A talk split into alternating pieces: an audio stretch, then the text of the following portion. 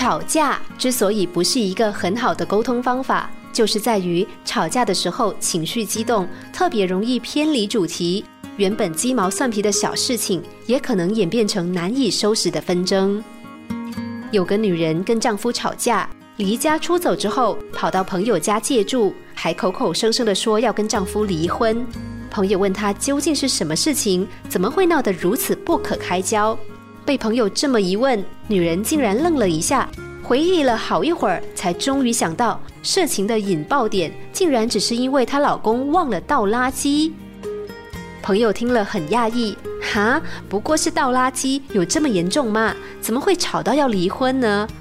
女人接着说：“当然严重啦，原来是她叨念丈夫总是忘记倒垃圾，先生却一副充耳不闻的样子。她一气之下，忍不住又说了一句。”你的老家也是又脏又乱，你妈也不爱干净，才会教出你这种儿子。老公听了这番话，当然是气得从沙发上跳起来，大骂说：“不过是包垃圾，你把我妈扯进来做什么？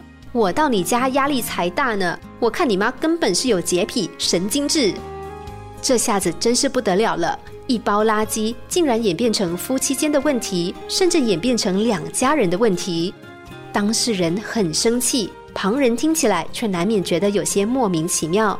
况且都吵到要离婚了，最终的问题竟然是在于那包垃圾还是没有人倒，不是吗？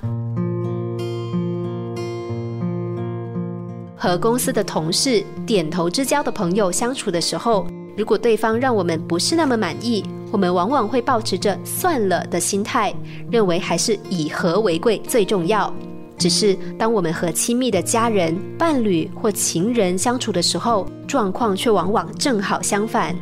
很多小事，我们不但不愿意就这样算了，还执意要争一口气。不但要争一口气，还坚持对方一定要认错，自己一定要吵赢。可是，就算赢了又怎么样呢？赢了面子，出了一口气，损失的却是彼此之间的感情，一点都不值得。